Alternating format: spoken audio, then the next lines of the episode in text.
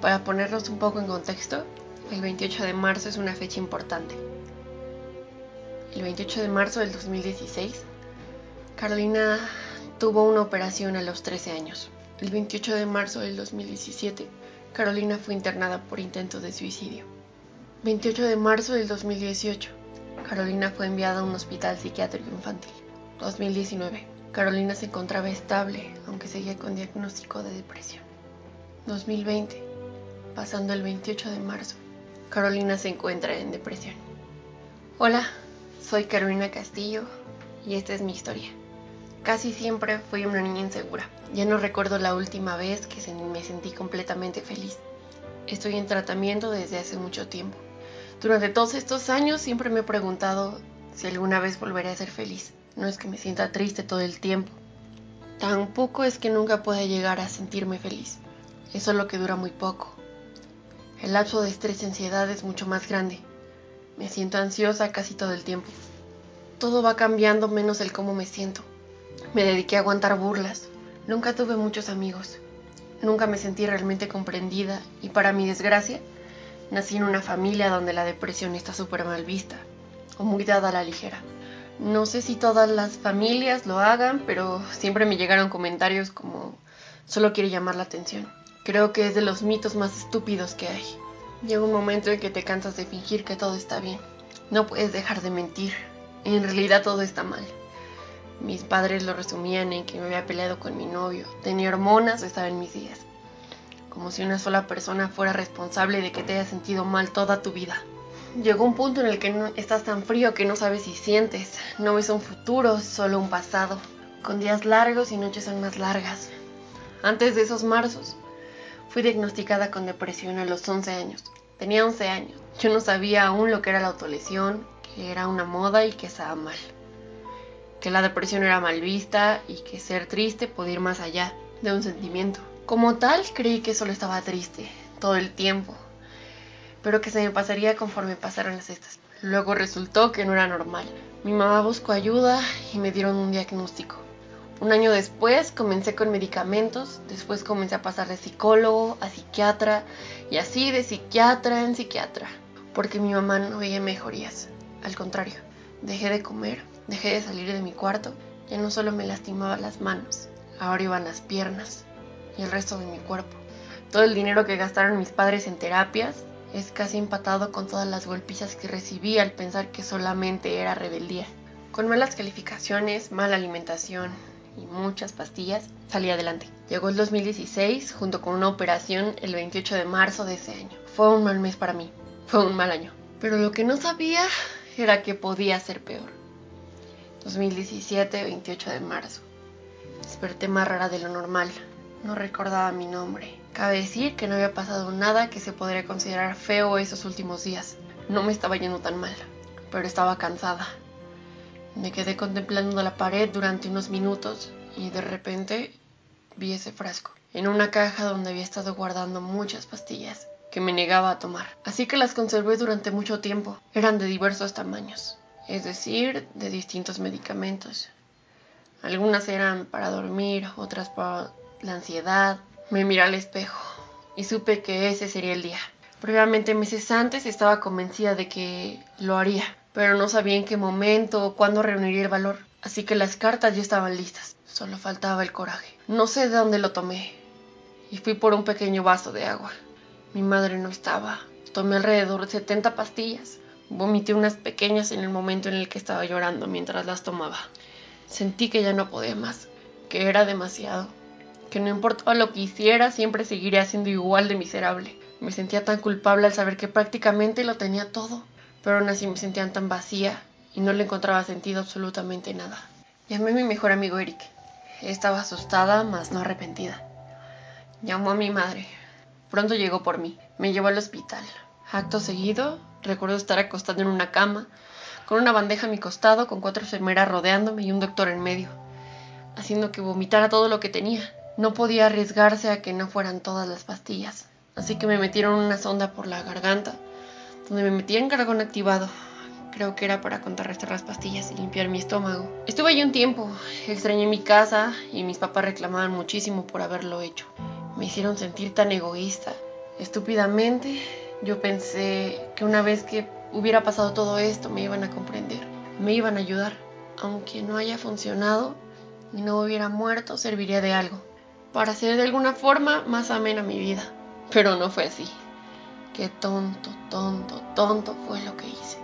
La golpiza que recibí tras llegar del hospital es quizás uno de los momentos más importantes de toda mi vida. Mis cartas suicidas fueron leídas por mi familia. Recibí todo tipo de comentarios.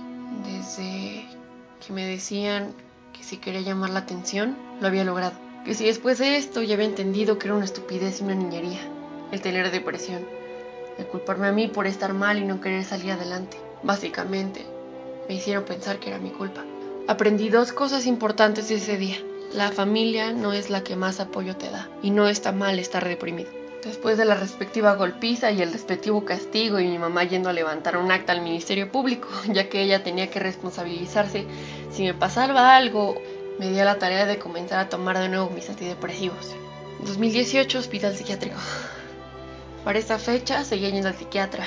Tuve cita el 26 de marzo tiene un nuevo psiquiatra y le comenté que me faltaban dos días para que se cumpliera un año de mi último intento de suicidio y que honestamente sentía mucha más presión de no tener control sobre mi cuerpo. Me hacía daño. Y que honestamente sentía mucha más presión de no tener control sobre mi propio cuerpo. Me hacía daño y no sabía cuándo o cómo podía volver a intentarlo. Porque yo estaba mal. Necesitaba ayuda. Tenía miedo de hacerlo porque no quería morir. Necesitaba ayuda. Tenía miedo de hacerlo porque no quería morir. Tan solo no quería seguir como hasta ahora. Le dije que me gustaría conmemorar esa fecha, a lo que claramente pensó que lo intentaría de nuevo. Así que decidió decirle a mi madre que era momento de internarme en un hospital psiquiátrico para niños. Definitivamente el peor recuerdo que he tenido en toda mi vida. Llegué a la madrugada. No dejaron que me quedara con absolutamente nada de mis cosas, solo con mi ropa interior. Me dieron un pants y me metieron a unos cuartos donde había muchas camas con niñas dormidas. Era de madrugada.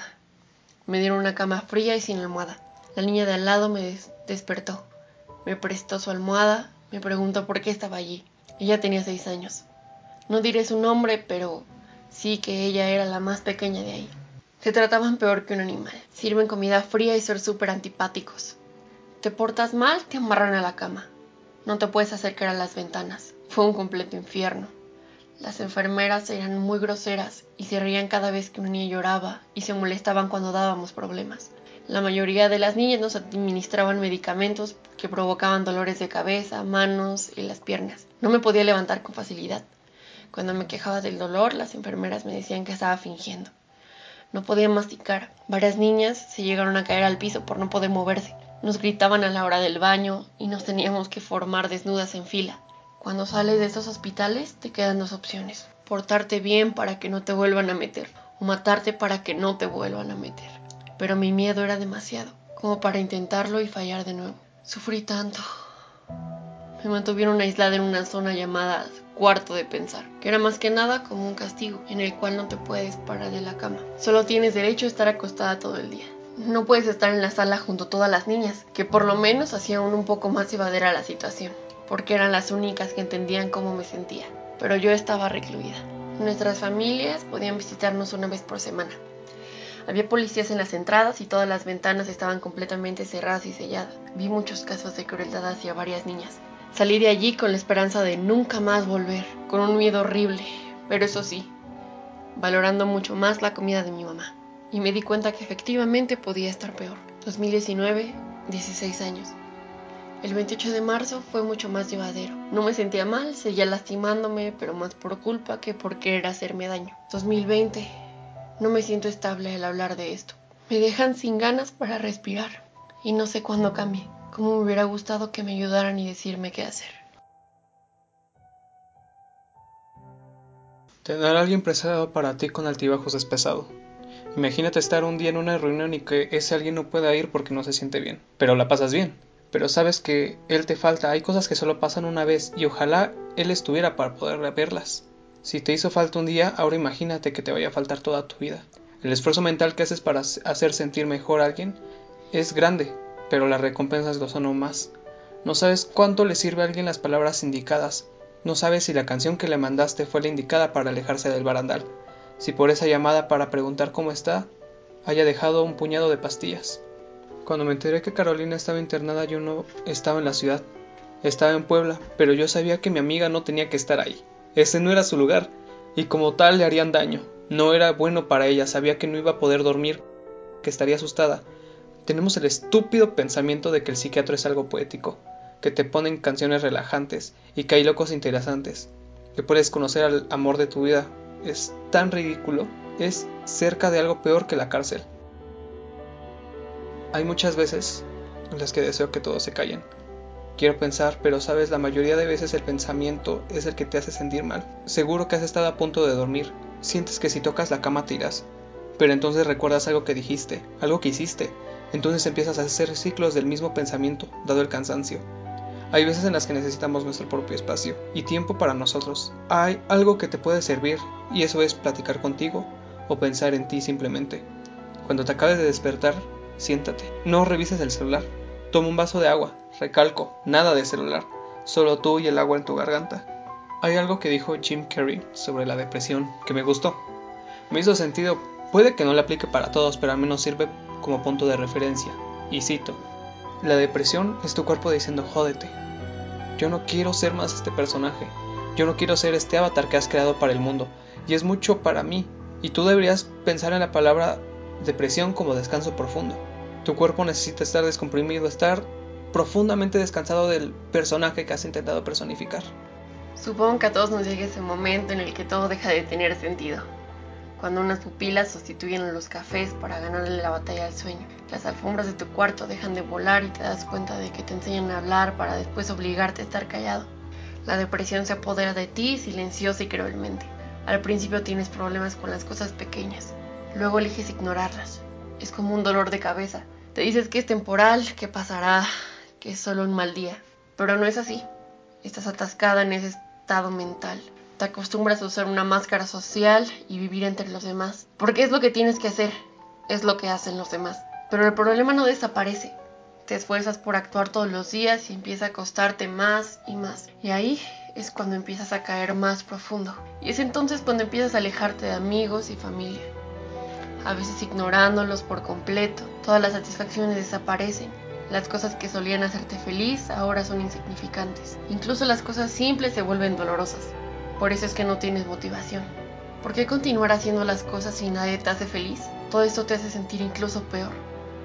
Te ves atrapado en un círculo vicioso. De pronto te das cuenta que estás viviendo en cámara lenta. Todos los días son indistinguibles, solo ruido blanco. Una pesadez que llena tu mente y se reparte por tu cuerpo. Sientes que nunca volverás a ser feliz. Sigues alejándote y destruyendo relaciones. Estás avergonzada por todo lo que has hecho. Hay una parte de ti que quiere arreglar las cosas. Un impulso positivo repentino que hace querer salir y conocer personas. Pero no dura mucho tiempo, porque sabes que de todas maneras no funcionará. Las cosas que emocionan a tus amigos te dejan indiferente. Otro fracaso más no es una opción. Así que eliges estar sola, donde te sientes segura, donde nadie te hace preguntas. La baja autoestima y la falta de propósito se vuelven insoportables. Finalmente te das cuenta que no puedes continuar. Así que sucede una de las dos cosas. Decides buscar ayuda o puede que intentes suicidarte. Hay personas exitosas que viven con depresión, incluso teniéndolo todo. No hay algo que les haga girar. Es curioso. El dinero se hace la felicidad, pero no todo el dinero del mundo. Solo necesitas 75 mil dólares al año para comprar tu felicidad. Pero es seguro que vuelvas a caer en lo mismo. De entrada, ahora te toca conservarlo.